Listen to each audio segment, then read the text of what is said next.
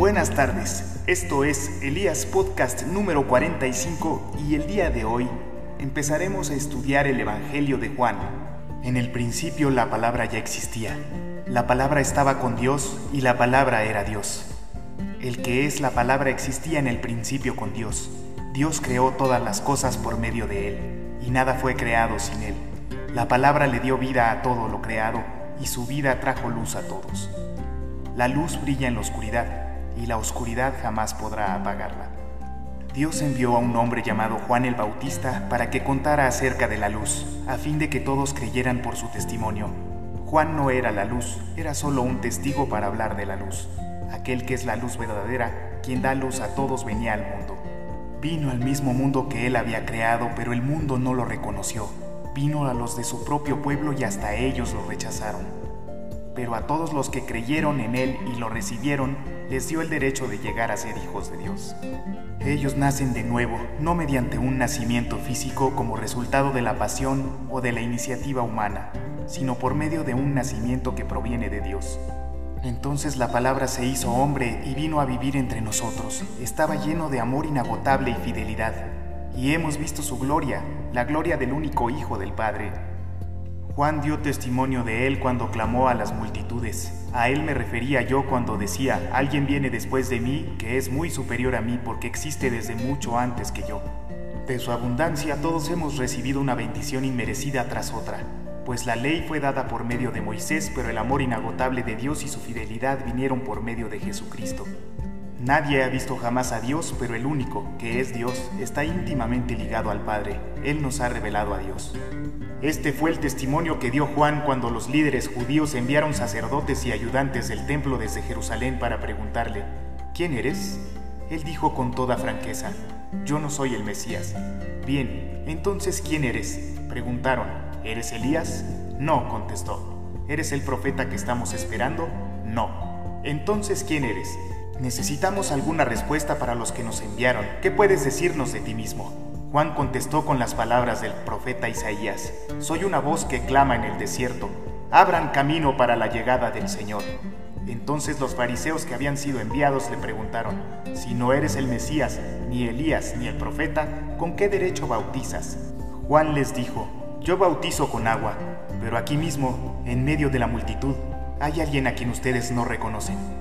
Aunque su servicio viene después del mío, yo ni siquiera soy digno de ser su esclavo ni de desatar las correas de sus sandalias.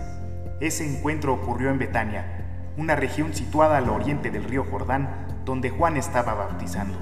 Al día siguiente, Juan vio que Jesús se le acercaba y dijo, Miren, el Cordero de Dios que quita el pecado del mundo. A él me refería cuando yo decía, después de mí vendrá un hombre que es superior a mí, porque existe desde mucho antes que yo. No lo reconocí como el Mesías, aunque estuve bautizando con agua para que Él fuera revelado a Israel. Entonces Juan dio testimonio. Vi al Espíritu Santo descender del cielo como una paloma y reposar sobre él. Yo no sabía que era el Mesías, pero cuando Dios me envió a bautizar con agua, me dijo, Aquel sobre quien veas que el Espíritu desciende y reposa, es el que bautizará con el Espíritu Santo. Vi que eso sucedió con Jesús, por eso doy testimonio de que Él es el elegido de Dios. Al día siguiente, Juan estaba otra vez allí con dos de sus discípulos. Al pasar Jesús, Juan lo miró y declaró, Miren, ahí está el Cordero de Dios. Cuando los dos discípulos de Juan lo oyeron, siguieron a Jesús. Jesús miró a su alrededor y vio que ellos lo seguían. ¿Qué quieren? les preguntó. Ellos contestaron, Rabí, que significa maestro, ¿dónde te hospedas? Vengan y vean, les dijo.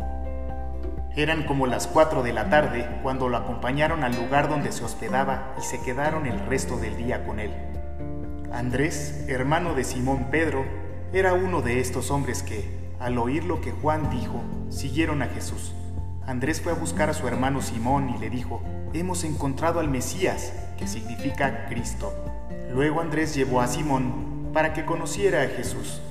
Jesús miró fijamente a Simón y le dijo, Tu nombre es Simón, hijo de Juan, pero te llamarás Cefas, que significa Pedro.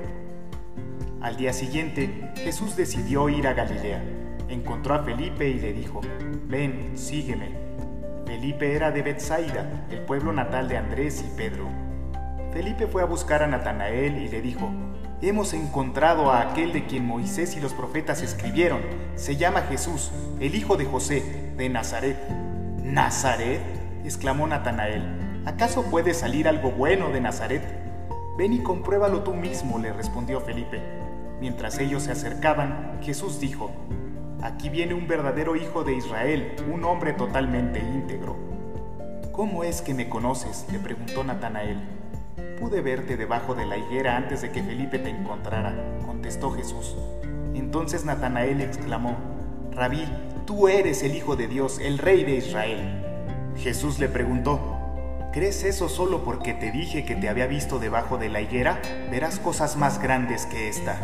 Y agregó, les digo la verdad, todos ustedes verán el cielo abierto y a los ángeles de Dios subiendo y bajando sobre el Hijo del Hombre, quien es la escalera entre el cielo y la tierra. Si les gustó el contenido, los invito a escucharnos vía Anchor o Spotify cada semana. Dios los bendiga.